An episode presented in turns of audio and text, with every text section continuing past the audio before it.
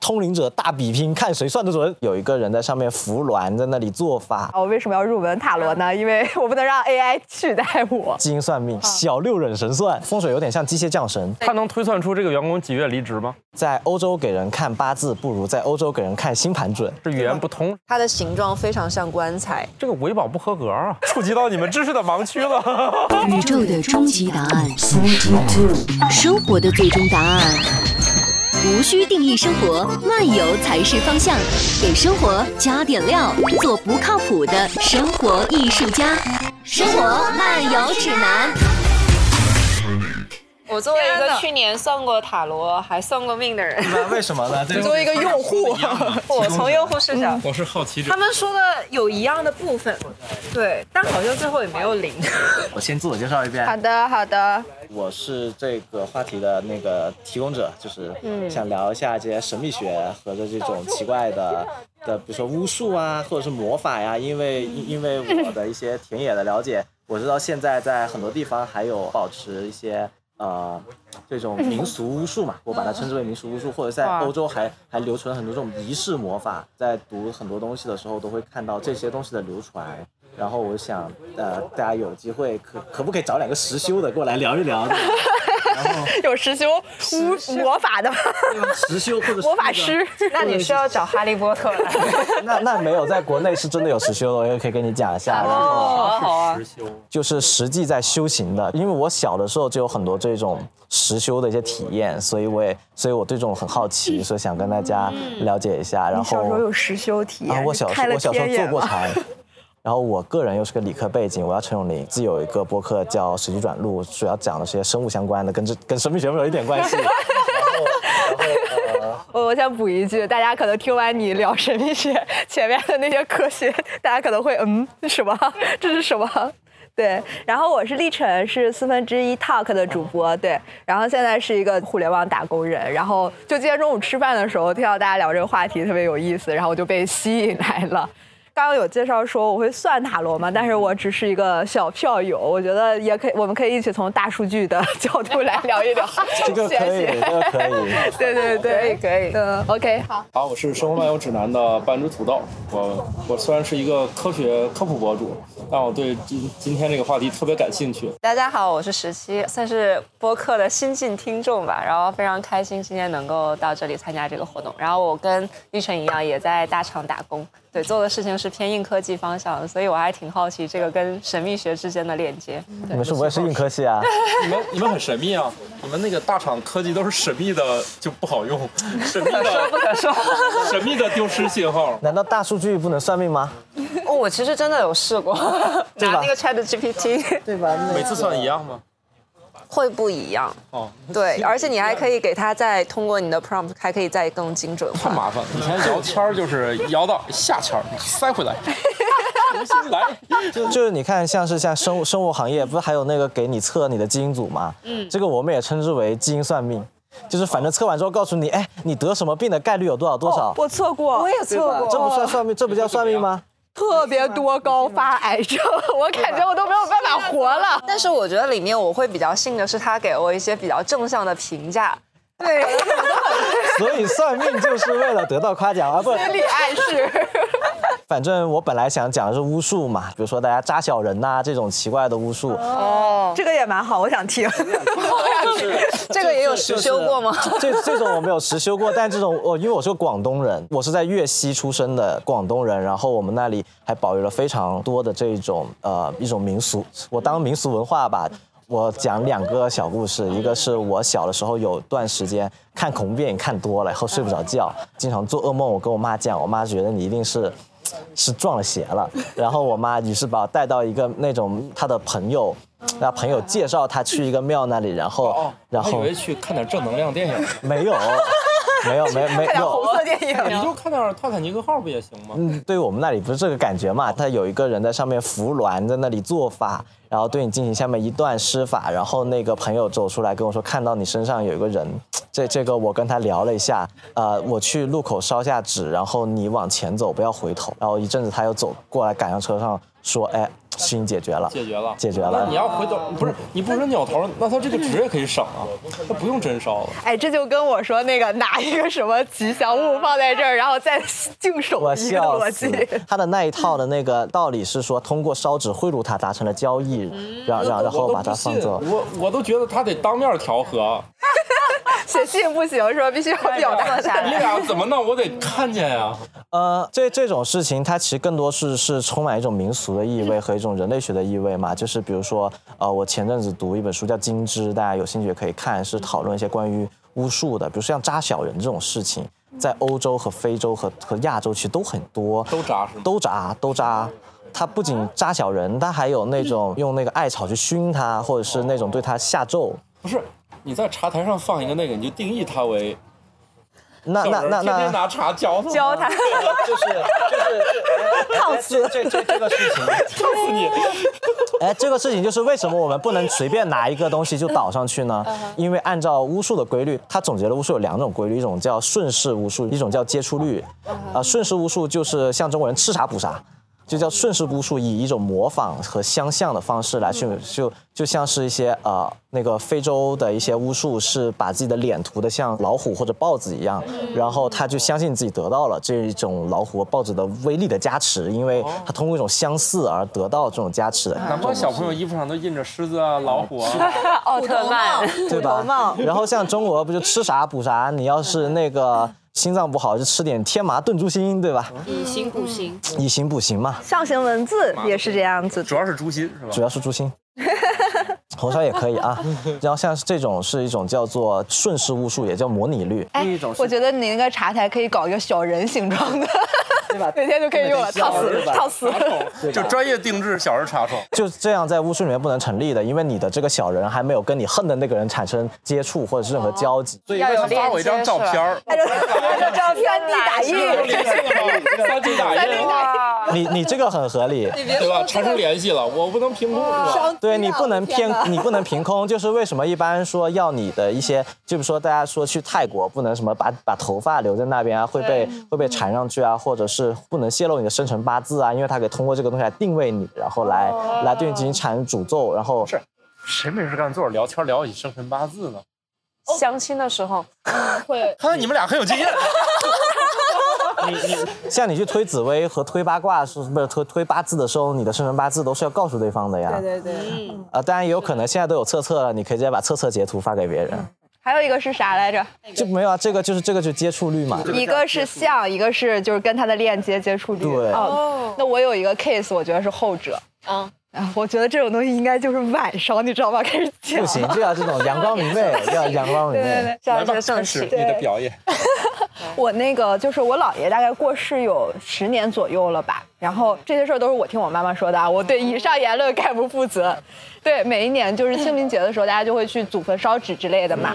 有一天我的小舅，因为我小舅不在老家，然后他就就是做了一个梦，他说他梦见我姥爷去跟他说我们在下面没有饭吃。哦，嗯，然后呢，就打电话回去问说，哎，就是我现在做了这么一个梦，然后我哥哥说啊，去烧纸的时候忘记带馒头了， 真的，真的，这真么的，神奇吗嗯嗯其实还有一些其他的事儿，比如说我姥姥，因为跟我姥爷其实一起生活了很多很多嗯年了，他就会就是走离世之后就两年几年之内就不能下楼，嗯就是说就我觉得很害怕很难受之类的这种感受。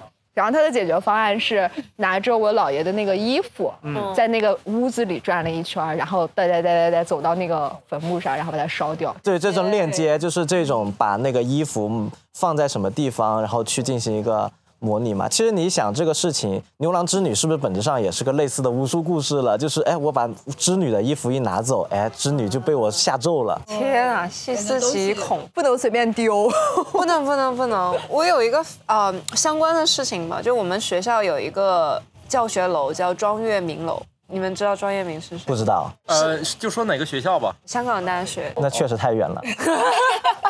就是庄月明是李嘉诚的妻子。哦哦，我知道这个建筑了。对，你要说到这儿我就知道了，那个建筑很复杂，对吧？对，那个建筑非常复杂，就是它非常有名的原因，就是你如果从顶上往下俯瞰的话，它的形状非常像棺材。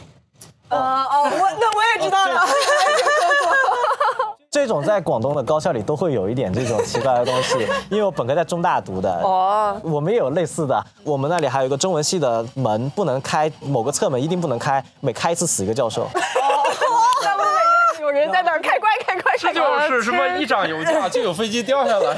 中文系的学生那个每次快到大考就马上去开门，哇，球球老师们都死光，我们就不用考试了啊。大家好狠这啊！样我的这这个天。用途不呃不好，大家请勿模仿。因为那个楼它的有有饭堂嘛，那个饭堂很好吃，所以我们经常去。但是呢，大家去的时候就会比较慌。正常你在那里只能走楼梯，但是一般香港那边大家比较懒，就一般都会有电梯。但为什么不走电梯呢？因为那个电梯经常经常出问题。哦，然后大家就说，因为庄月明他生前的时候腿脚不太好，需要坐轮椅，所以他没有办法走楼梯。所以他在用，不对呀、不对呀、那为啥就是为他为啥他用一用就坏呢？就是为了克制他行动，所以才都是楼梯。这个维保不合格啊！哦，这里还涉及到更恐怖的，就是他那个楼里面的那个卫生间，据说就会经常能听到女生的哭声。那当然了，是吧？ 不是你换个哪地方，女生厕所都容易哭吧？不是今天今天失恋了里，面有个密室，打开里面是那个郑女士的枯骨是吗？就是他们说上面是棺材，其实就是为了镇住压他。住他为啥要在高校里面建这个呀？呃，因为人多，人气多，人气旺。对，阳气比较足，香港什么大学？就是香港就大学。香港大学，香港大学是那是港理那我理科多于文科的吗？没有港大文文理都挺好的，我想应该找一个理工类的会，男的男的比较多多，西洋剧是吧？港大的宿舍我记得好像就有有宿舍就是在坟前 面的，有啊，听说一边是海景房，一边是坟景房。打开就是坟地。 那你住这个不好，也有打开是大海的是吗？也有也有也有，就是开盲盒，看你运看气你抽，看你抽签看你抽签抽到哪一个。哦对，我我发现好像南方的这种传说好像要对更多一点，为啥呢？为什么呢？ 这是个十万个为什么。我作为一个就是你们说啥我都都愿意解释解释的人，我当然今天是适合来听你讲故事了，你你你先解释一下，解释哪个哪个我都能强行解释，不就重是要。为什么南方的故事更多一点呢？天气热，大家晚上出来见面聊天串闲话的时间多，哦北方大家都冻了，都回家，老婆孩子热炕头了，谁出来串闲话呢？你说的有点道理。做做这种坏事，可能还是要趁那种月黑风高的是时吧？候哦你。们你你们跟我一聊天都是索然无味的。我个人感觉是，就是你从一种社会结构上来看，会更有意思一点。就是比如说，呃，南方这边一直保留了一些更复杂的一些宗族结构，然后一些更这种复杂的宗族结构，其背后联系的这个文化是，就是一种更原始，然后也是跟这种当地传统联合在一起的文化。我我觉得北方是一种更理性和更粗犷，不叫粗犷，我觉得是更理性和更学术性的一种文化方式。比如说，你看像德国人，对吧？我们以一个最经典的例子，德国人就是一些在寒冬里面，在那个那么厚的那个房子里面，那他能闹什么鬼啊？鬼都被冻死了，对吧？那个对他来说，这种冷峻的这种生活来说是更加枯燥，但是也更加容易催生理性。但对于一个南方，你想象这么一种环境，一种乳热的，到处都是蚊虫的，然后各种信息，就花香啊，那种各种声音，然后一起涌入到你的时候，你你所面临那种非常复杂的世界的时候，你不得不采用一些更加复杂和离奇的 很合理有，点他需要道理哦很合理，需要这种故事给自己带来一些含义， 属于降温的作用，是也吗可以这么理解，但但就是他，因为他的能接触的这种信息太多了，信息素比较多，所以更容易觉得有一些更神秘的东西的存在。而且我就在想，就是冬天，北方的冬天一推门，真的 就这瞬间冷静，瞬间整个人清醒下来是，了。据说纬度比较高的那些科研机构都是冬天出活 儿，哦，因为出去门出出不去，那一天到晚都是大黑夜，然后就只好就好好工作，一到夏天就就不见了，什么事儿也干不了 了。啊，你这个很很合理，很合理，而且我觉得你看，像我们这次的那个 topic 也其实是亚非拉亚非欧哦，亚非欧，被拉拉。 组织不一样啊，有有些是针对那亚非拉的，咱今天是亚非欧啊。对，因为我在想，其实是一些文明出现的比较早的地方，其实更容易会有这样的一些传统。然后，比如说，如果拿中国来讲，我我是北方人嘛，我在东北，那那些地方除了刚刚说的这种自然的环境以外，其实，呃，很多人是在。很往后期的时候才迁移过去的，所以确实没有很强的这些宗族关系。没有吧？东北不是有很强的出马仙传统吗？四大仙儿是吧？出马仙是什么东西？你出马仙，哎安，你不知道吗？你真的是东北人吗？我们只知道黄大仙，就是遇到那个黄鼠狼，可能要要不要不要伤害它不。止黄大仙啊，不还有五仙吗？就有白仙、狐仙、黄仙。要要不给大家上个通识课吧？真的，先补充一下，没没听过，因为你们大厂话不应该对齐一下吗？拉齐一下，我们先拉齐一下， 拉齐一下信息，好方便后面的沟通。 拉拉稀 哎，你怎么不用黑话呢？你我今天你说话都听得懂，太意外了。因为人家是战 略，是往外面说话的。我以为跟大厂人无法交流呢。 大厂这么平易近人了吗？现在 是你比较平易近人，是你比较理解我们的语言体系。害怕你们一说黑话，我就全程默默吃饭了。我我觉得这个实在太难通识了，没有办法科普，就是因为每个地方每个地方独特的这种巫术或者独特的这种这种东西，就比如说像是大家会觉得杜鹃是一种吉祥鸟吗？但是在意大利，杜鹃是一种吉祥鸟。如果你春天听到杜鹃叫一叫，你摸一摸硬币，你这一年就会财运暴涨。在中国就没有这种奇怪的象征，对吧？然后像是在中国这边的这些呃摆床的风水啊，或者是说这种这种方位啊，其实也会跟欧洲或者是非洲这种不同。那问题就在这里了。那甚至我有朋友跟我讲，就是在欧洲给人看八字，不如在欧洲给人看星盘准。啊， 不是一个体系吗？ 是语言不通是吗？不好解释，对，黑话太多。所以这是为什么呢？对吧？所所以我觉得这每个地方的这种神秘学和每个地方这种其实是一种根植于本土的这种东西嘛。但也有可能，我有一个猜测，有可能是因为八字的数据库都是中国人的数据库。有点自爆哦吧，？跟 ChatGPT 一样，有地域使用情 他们况。的实现路径和目的应该都是完全一样的吧？你看一下八字的批命里面，里面就会告诉你什么王侯将相、那些官命啊，或者是那些进士举人命啊，这个这些命，就比如说紫薇里面有这种命，然后你想把它对应到一个欧洲的具体的职业上，甚至说你把它对应到现代的职业上面，你怎么去解释它呢？这种解释是一种，就就是他从那个时期收集到的数据抽出来的特征是举人对吧？进士、王侯。那在现代社会里面，同样命理的、同样特征的，那它对应的大概率就不是这个东西，因为就没有这个东西了，对不 对？土豆老师，这个东西非常适合做科普。呃我我都听傻了。 比如说你在中国十四亿人口当中，你成为王侯将相的概率，跟你在一个什么梵蒂冈这样的小国成为王侯将相的概率它不一样，所以它的原数据就不一样。哦，也是我们是一个这个几千年都是大一统的，不像他们那个天天今天分家明天合，这个数据库的那些数据量就不一样。格局没咱大。呃，不也不完全格局吧，就是你看，像在他们那里有些，比如说那个钉马蹄的那种铁匠，对吧？就是在国内的铁匠是打农具的铁匠，那你相信他们俩的这个命理应该是一样的吗？大家的社会结构下面的各种不同职业的就细从分属是其不一实是样不一样的。跟马打钉子不是某种什么幸运啊啥的那种，不是，不是打马蹄铁，嗯，这个我不知道。哎，不好意思， 触及到你们知识的盲区了。我不能给这个节目带来困扰啊，他们都是专业的啊。啊，然后我知道的，他们喜欢拿那什么土耳其那边不是有咖啡的起源传播地有的有吗？的有的，咖啡加算咖啡占卜。我一直没搞懂，他们是倒出来看啊还是就在杯子底下看啊？啊，那个阿拉伯咖啡，它是那种你可以理解咖啡渣是一起喝的，剩的那一口的形状。哦， 应该是吧？我这样子的吗？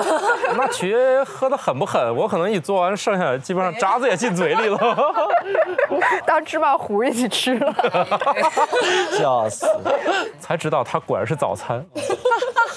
所以我好奇一嗯下，所以一般这看塔罗那个有什么流程，给大家先介绍一啊下。我是一个就是刚刚入门塔罗没有多久，我刚刚还跟他们讲我为什么要入门塔罗呢？因为我不能让 AI 取代我，我要找一个 AI 没有办法取代的工作。我想了一下，嗯，让我去当健身教练，我觉得算命也是一个很好的职业。然后就开始去看一些相关的书，看完了之后呢，我就自己先买了一套牌。然后搞了一个内测， 搞了一个重测，我终于到黑化的阶段了。重测，然后就给大家去，就是大家可能会问我一些简单的问题，我帮忙算一下。然后我之前算塔罗，他们有一些流程，比如说净手，比如说会拿一个吉祥物在这里之类的。我暂时还没有，哦，净手不是洗手，是洗手，是洗手，就为什是么拿个东西是肥皂吗？哪哪个东西是他们会布置一下那个环境嗯，？是的，要净化环境，净化是吗磁场那个什么是什么鼠尾草鼠尾草、对巴西圣木，对对对对对，就是那个是那个，洗手是洗手不。懂的两个步骤对，我还以为他说净手有个东西摆那儿，我心说这咋净啊？水龙头 你。看，你看，这这里面确实有我们不太熟悉的。来，什么？金盆洗手呃 来，继续继续，我搞懂了，洗手完摆件儿，专业术语不叫摆件儿是吗？怎么讲？就是净化磁场就算是一个净化器，净化器行。啊，净化净化器，对接着来。对。然后第二个步骤就是我会做一些咨询前的心理按摩，大概讲一下说这件事情是一个什么背景，保证一会儿自己咋说都对对，给自己铺以及路。看看今天的客户免难度责，声明。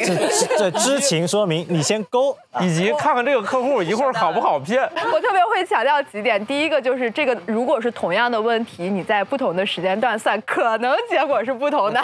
跟 ChatGPT，ChatGPT 每一遍也不一样这啊。不代表我们不准，因为你每一个时刻的能量值都不一样。嗯 就是有人波动的厉害，有人比较平稳。我对要是算的对两遍一样的，就是平稳。 对，就是会做一些这种咨询前的心理按摩。哦，这种就怕我在骗，就是就差我 就差把我正在骗你这几个字写脸上了。没有没有塔罗牌还是有一些呃道理在里面，一会儿我来嗯讲。然后再往下走，我还会帮他去澄清他的问题，clarify 他的问题到底是什么，因为塔罗这牌也是术语，术语。记一下。我也听傻了，就这种，你没看我都愣住了，没敢没敢接腔儿。 就是帮他定义问题吧，就有的时候大家会问一些比较宏大的问题，比如说我什么时候找到正缘啊？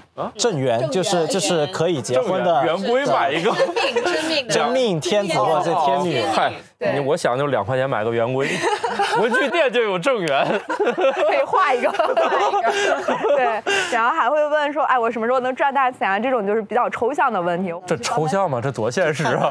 这不好算，他们抽象的不好算。好，哦行，那我今天晚上吃啥？这这这个也没法 算就。过于具象是吗？ 呃，我现在没牌，有牌我就可以帮你，都知道晚上吃啥是吧？这个可以算，这个可以算，我可第以二帮食你算堂、第品三类。食 堂。这他都能算出来，呃，反正如果说这个问题相对来说聚焦且它是一个最近会发生的事情的话，是能算的。但是其实你反向去理解一下，当我在帮你澄清这个问题的时候，我其实也在侧面收集到了非常多的信息。对，当你在做这个解读的时候，其实你是可以结合它的场景去做这个解读的。我好像懂了一点 点。但是这个技术好你你这高个啊！不就是什么王铁口神算王神蟹，就是王麻 将，那个就看就其实是用推理来去得到结果。我我其实有点像把这个事情当成一个心理咨询在做了，其实帮澄清问题，其实大部分心理咨询嗯的第一步就是说，哎，你的问题到底是什么呀？嗯，然后再往下流程就比较简单了，就是会按照不同的牌阵，如果他算的问题是 yes or no，或者是某一个时间点的能量去抽牌阵。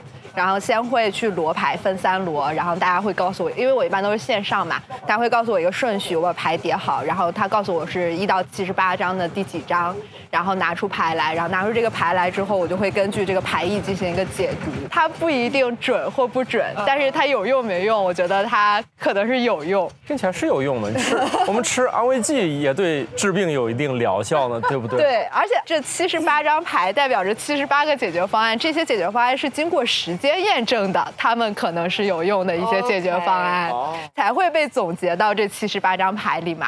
啊然后我会结合这个牌的意思以及当前你的情况。还有你咨询的问题，去告诉你说啊，可能会是一个什么样子的结果，哦，大概是这样。就是你相对成功率比较高的都是算哪些呢？感情，但是这也是我被问的 概率比较高。这是不是也是大家问的比较多的对对类对型？对对对对。嗯哦，我觉得它的最佳应用就是感情，是吗？也不一定，因为感情也是玄学，是吗？没有，因为我看我看塔罗很多是问的，其实还有事业。事业啊，感主情要事业、感情还有健康，我也会有。对对但我好奇是怎么就就就是怎怎么入门这个的呢？啊，我就是为了避免 AI 替代我呀。就就是就自学成才呃吗？ 没有，就自学的，自己去看几本书，然后去拿一张塔罗牌，就开始天天给人算。这东西就是一个怎么讲，是一个实践的，对对对是，是个练习出来你知的。道为啥是自学的吗？嗯就这类课一般不让上架那 种，就是互联网平台。那种卖课的，一般不让卖这种。原来如此，我瞎猜的。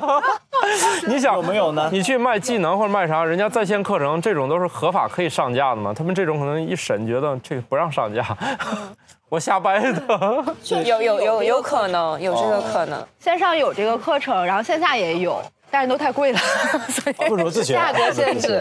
对，而且而且自学跟他们说，还指不定谁更厉害呢。我感觉塔罗其实还是个挺复杂，然后特别是特别要考虑一些身心状态的一个解的一个十个方案。其实给大家推荐一个更快速的小六壬神算。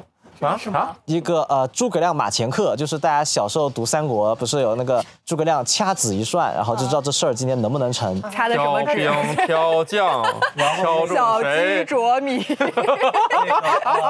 这个要这个是这么算的，就是它是在你的手上的这六个位置对应了一哪六个？左手右手先，左手左，其实左手右手是一样的，它本质上是个数学哪六方个？判嗨断，。你长得不一样吗？左右手，一般这种会要什么男左女右？没有没有，这个没有差别。你这关节数是一样的。对你关节是一样的，对吧？然后它是就有不同的区域代表着不同的胸和脊，小胸和小脊哪这六种。个呀？中间这六个，对，中间这啊，六不个。要小拇指不啊要，嗯想拇指，不要这样三个就够了。哦，所以掐是掐的大拇指哦掐，就是大拇指掐，不带小拇指玩儿啊，对。啊。一二三四五，然后它六其实是这样子的，它要按照你现在计算，然后要看现在是农历的几月几日，现在是哪个时辰，然后把它加起来，然后从这个手指开始数下去。其实它是个除六的求余数嘛，说好的很简单的，除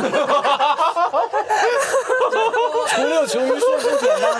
请问？对呀，你到这儿突然就引入数学了，你这当然难度一下 加从这倍。开始数一二三四五六，然后反正就是六的余数就能数到 几。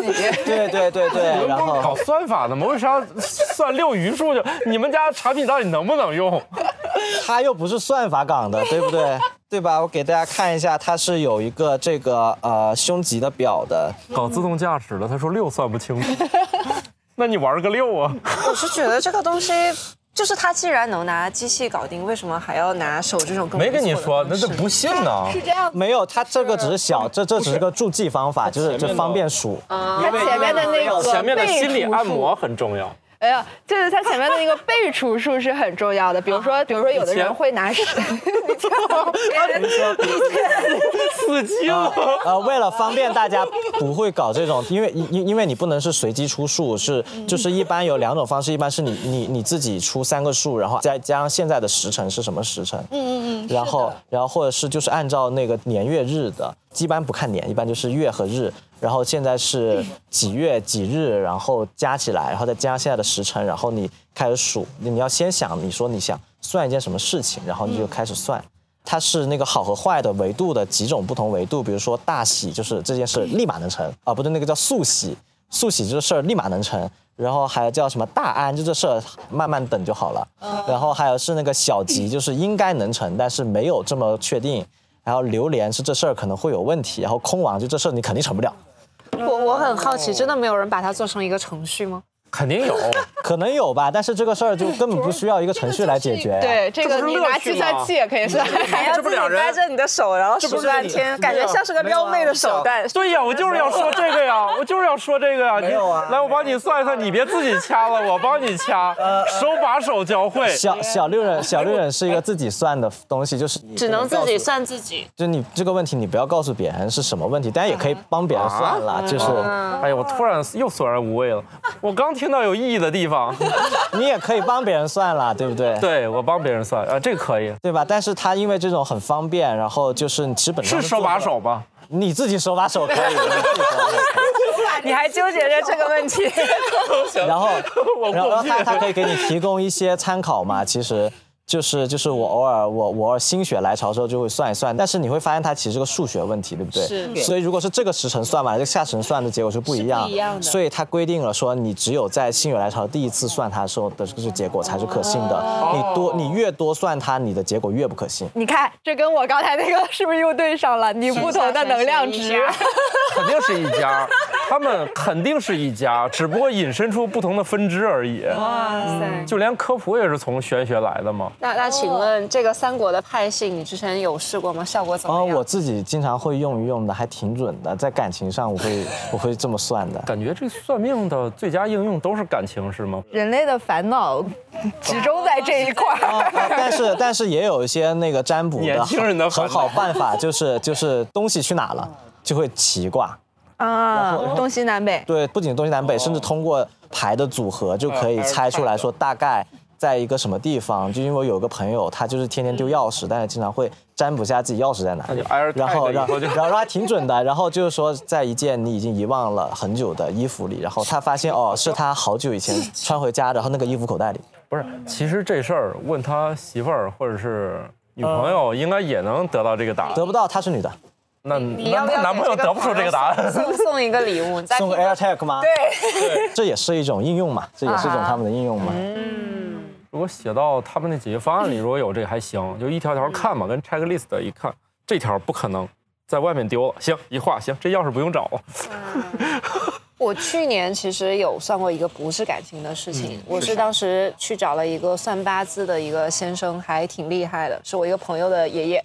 然后我让他帮我算了置业的问题，置业买房，就就要不要啊买卖房卖？然后那个很好玩的是，因为他爷爷是八字的专家，然后他爷爷会给我一个我的五行比较适合哪个，不适合哪个，然后我就不太适合土，所以给我的建议就是我那不就不要买？对就他不的要他的买建议就是不要买。我本来今年正好够他也五可能年 哦建议是买一个木质结构的塔之类的。没有没有没有，他的意思就是说，就是我不管从行业选择上，那我要避开房地产，然后从置业上，我也不要去做这个房地产方面的投资。然后避然后开了他房价的大跌是吗？北京房价确实最近在跌，确实是这样。然后他的孙女儿是做金融方向嗯的，然后那个朋友呢又去帮我做了一下理财方面的规划，然后他又去帮我算了一下，你这个房子如果在五三年之后和五年之后分别买的时候要还的钱。他算完之后，他觉得吧，两个结合一下，你不太适合最近买房。 我妈呀，合理哎他们这个搭配好合理啊，就是一条龙服务。就把就玄是学跟经济放到一心理啊起。按摩加怎么把房或者金融这个打包卖？啊对对对，cross 啊 check 了还。说说说起来，这种不仅是置业，还有职职业选择。你刚才说不是不要嗯对啊说房地产对什啊么什对啊么，现在紫薇很多是看这个。哦，这样子。对对对，就是紫薇里面看你的那个命格，就是我一直觉得紫薇会比八卦稍微更。更更准一点，因为紫薇算的很复杂，紫薇的可能性特别多，所以它的解释可能更多。哦然后八字里面那个你就只有一百来种的组合嘛，然后紫薇的组合是成千上万种的组合，嗯所以在古代的时候很细化运那营，这个能玩很 久，他的知识库不像十二个星十二星座 是对有很快点就笼统了。啊，现在十二星座也还有看别的，现在十二星座星盘还要看上升小行星上升月、亮嗯上升什么之类的，小心矮行星、就各种红小巨星、 对吧？黑洞，哦反正那一套有更精细化的一个东西。然后在古代的时候，大家一般不用八字，为什么呢？因为现在你知道现在的紫薇呢，其实都是用 A P P 推的，因为你因为它有一套那个固定的命理方案的推来推去，你就可以得到你的哪颗星落在啊哪个宫，哪个星落在哪个宫。那古代的话，如果你手动给你推盘，这个推盘的人的数学功底要求非常高。然后他非常的烦恼，然后他还不如八字呢，因为他推完盘也跟你讲了类似的东西，对不对？然后那个八字我又简单又又能赚你钱，我为什么不用八字，我要用紫薇呢？然后在现代的话，可能紫薇因为会更准一点，然后紫薇也提供了更多的现代性的解释，竟然还可以更准一点。那紫薇和八字算的时候给的东西都是一样的。是一样的。对，我也想哦问，你刚才说结果都差不多，为什么非要去结果差弄不一多个男就的？呃，比如说结果差不多，指的是说你这辈子可能是你在三十以后或者四十以后尺度比较大是比较有钱，或者说是那个会在二十岁的时候有一个比较大的波折，这种他们基本上都能算，对吧？ 我想说这个二十岁有一个比较大的波折这件事儿，我觉得搁谁都成立、啊 我 哪一年都有大的波 哎折，然后，然后这这确实啦。然后在那个在 一点那儿不个玄学，这很科学 呀。在紫薇里面很多就会看更细一点，就比如说它分不同的宫嘛，父母宫啊、极恶宫啊，然后自己的命宫啊、事业宫啊，然后各种的不同的这种星盘的搭配，会告诉你就你的集中还有要有什么规避的，你的集中带着什么凶，或者是。你往哪个方面走会更急一点，或者是哦你你在性格上会有什么样的一个，它的结果呈现出来会像八字加星盘，就像 Chat GPT 的三点零和四点 零，对对对对对对对，接受了融入了更多的语料数据。对啊进行了更详尽的向量化。是吧？然后其实这种东西，我我只能这么说吧，就是你。你可以把它当做一个参考，对吧？你你当然不是把它当成一个你你以后选择什么，你就会会一定往这个方面选，但是你可以把它当一个参考。所以测测上游吗？册子上有啊，你没有在册子上看过紫薇吗？这很火，在册子上，真的吗？但我觉得那个上面说的也不是特别准。因为他的紫薇看的也不准，他的紫薇盘是准的，但是那个解释盘这件事情就是很困对难。对对对，就是塔罗最核心的也是怎么去读牌嘛。这个每个人拿抽到同一张牌读的你概率看都不一看样。这一张紫薇盘，你你手机上就有这个， 有啊，明明是他们俩主聊，你手机上你手机上为啥我会有是？一个消费者，还是用户啊？对啊对他啊是。个用户啊，看这是啥呀看你的命宫啊。今今天看看，哇，这是收费的内容吧？这是能免费能听的吗？ 因为我不行，因为我也是票友，对吧？狱中饮食阁，不是你们这个本来都不一定准不准，还有不专业的。我不专业。 哎，你的你你命宫是巨门，命宫巨门命宫在这，你的你的紫薇落哪了？你的紫薇落几恶，看来你会比较健康。但是你的、你的破军在跟紫薇一起落几恶，这这件事情就很这尴才是真尬。正的黑我化我。一看这二位，我就觉得他们健康，你知道为啥吗？科学家研究就是免疫力比较好的人，她长得都很漂亮，哇哦！我又学会了一招，这就是科普。 可以可以，学到了，学到了。 我一看见你就觉得你免疫系统很好，为啥？因为你长得很漂亮。好的。 来，他应该内容已经准备好了， 读出了开始什么那我再讲一 个。你还没准备好，我我读出你事业宫不错，你事业宫不错，你事业宫有个太阳在这里，但太阳献祭了，说明还不是特别不错，就是一般不错。然后你夫妻宫也不错，哎呦，呦，这不哎呦，这不 错。哦太阴了吗？太还太没有太阴落夫妻是挺好的，还没有，听完我们节目了，可能就会有了。但你的交友宫看起来很容易有些容易吵架的朋友。嗯， 然后然后那个火星入交友，火因为火星不是一个吉星，所以火星入交友代表有可能会有一些这个。先说好的就好了，这上面这些不好的删了再告诉我。先说好的，我们直接看他吹你什么好的。真的 不是这，他啊发现了半天啊你看了没？就是专业的，看了半天说看 F 怎么说。你你你觉得你的工作还能保住吗？ 所以呀、我刚刚对于六的那个质疑是有道理你的。这个最后是， 你你说不定你跟人弄一半儿，最后也死机的说，要不咱看一下 F，人家下一次就不找你。 他帮我完成了两个非常重要的步骤，在解读上帮我往下点了两 个。 往下滑了两下儿，这这就是你付费的这个，不是，假如这是一个付费内容，你就搞得他是帮你滑两下儿。没有啊，就是如果你要看好的，大家直接看主星、啊。代 操作是付吧？哦费内容的话，我们不会把这个给你的，我们会在我们自己手机上划的。今天我在阿那亚遇见的这件事儿一样，如果那杯咖啡是我自己扣上盖儿，可能就会体验上差一块，一定会有服务员过来说，我帮你把盖子盖上，跟这个类似啊，人家收费是有原因就的是。AI 代替不了我们的对，原因。收费是有原因的，它要是个机器盖上去就没有灵魂，嗯我也不会下次因为这事儿再来一趟。厉害厉害确实，果然付费内容是有道理的，吧帮他划了两下儿。要体验感，叫体验感。 你想想，你要不换个别的自学成才一下吧？我感觉这个不需要啊。 那我特别好奇，像紫薇也好，塔罗也好，然后刚刚那个也好，所有的这些会有一些专门的考试之类的东西吗？没有哦比如说四你看，级，没有没有，比如说你看像嗯、就是互联网里面大家会很喜欢做一些人格方面的测试，比如说、嗯对 MBTI 啊 MBTI，然后又嗯比如说像那个盖洛普啊这些，就会去测你的这些潜能，然后这些往往背后还有一系列的建议课程，然后对你如果想去成为那个可以解读的人是很高门槛的，我当时去查了一下。嗯呃，盖洛普的那个需要四万多的学费，你才能够考到那个证，然后你才有资格帮别人去做解读。然后你每做一次那个测试，其实也还蛮贵的，都需要花大几百块这样。对，那你会去付钱找人给你解读吗？他那个报告写的是不我有明哎、确了我有哎、 还还蛮蛮好玩的。我觉得其实大家都是通的，这个是算命还是企业里用的东西？嗯呃，性格分析吧，他 哎会，他能推算出这个员工几月离职吗？啊，他当然不会，哦他做的当然不是这啊，种这个不算算命。他我会混淆了，他混会淆了。先问你几十个到几百道问题，然后通过你在这些问题里面所反映出来的倾向和你的性格，然后他会去判断你的才能和你的潜力是在哪些地方。这是招聘的时候还是入职以后？都有招聘的时候一般舍不得给那么贵，对吧？对，招聘的时候就是这种一般 MBTI。对对，一般就是有些比较好的公司，他们会比较希望他们的员工可以比较关注自己自身的成长。对，那就会想说每个人其实都等一是下独特的嘛企。业还会关心员这就工这就是关不关心互联自己成长？这就是互联网大厂。不得关心一下员工是不是关心我厂的，不不不不，这这就是互联网大厂了。对，都会有哦还是点我比格局 上？欢迎来大厂体验一下。大厂的饭我可以回头去体验一下。 可以可以可以。哦，搞了半天是关注员工对自己成长，这些测试其实就是心理学嘛。 对然后我刚刚说那个 玄学玄跟心理学学之间的结合，所以玄学是没嗯。有这种偏权威性的。呃呃，就是怎么偏权威性呢？就是难道大家要嗯开始，就除非你有一个 现场算命？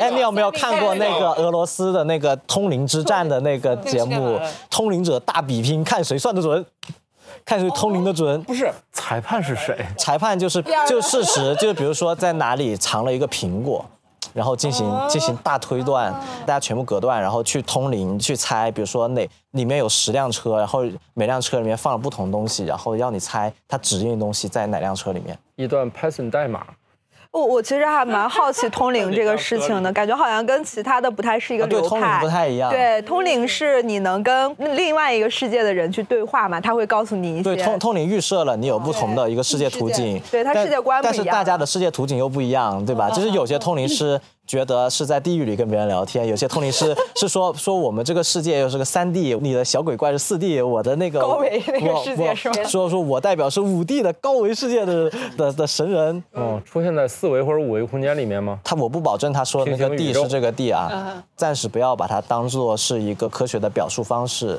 就是因为他们自己说的时候，他们也并不是真的有所参考，或者说他们只是纯粹借用了这个词语来构建他们的这种世界认知。反正我跟你讲，大家如果有兴趣的话，也可以在 YouTube 上面看什么那种台湾的 You YouTube 的那个主播在那里在线驱灵，真的假的？虚灵，哦，我认识一个灵媒，回头可以介绍给你。就是你你也不用信他，你就当成是一种人类学表演，对不对？它就很好看。这个流派还蛮有意思的，我还想再聊聊风水。呃，因为广东人的风水哎是 因为吧风？水意识很强啊你。看我的风水怎么 样？我这个提问就错了。前一阵子听到了那些就是北京的一些。里就是都市传说吧，什么大钟寺广场太、假了中坤那个楼，然后一直起不来这种，你知道你了解吗？啊这个这个我不了解， 那你好兴奋啊！但我也我想我以为你想想聊呢， 我是想我是想听对吧广州？好像还有一个什么广场，郑家广场，郑家郑家广场听说风水特别差，因为嗯就是一几一次都起不来。不是起不来，是里面总是出事。红店啊，看风水的人都都去看过，说那个那里风水就就是那里风水一定出事，然后大家经常不要去，然后特别恐怖。哎，但但是我突然想起一个搞笑的，就是一个看风水的，在上海的，他经常去看上海各个高校的风水，然后他还去专门看过那个呃复旦的那个光华楼，他说复旦光华楼的风水特别不好，妨碍桃花。这栋楼旁边的宿舍楼的桃花，那是理工类的学校吗？复旦大学，光华楼是那哪倒是也个还行管理吗？啊，对啊，管理，然后这个影响所以桃花他是把其他的人的桃花的缘分全都吸到了不这是个楼不啊是不是是是这栋楼在这里就会妨碍住在这栋楼旁边的人的桃花，但是它那栋楼旁边真的很多宿舍，哦然后搞单身笑的，就比较多， 所以是一个桃花屏蔽器但是光华楼是同济送的，啊。突然就哦，有点微妙啊。但是这种风水就是你也很难看出来有什么，因为我不是风水大师，呃，我小的时候我作为一个广东人嘛，我我我爸妈确实也有请。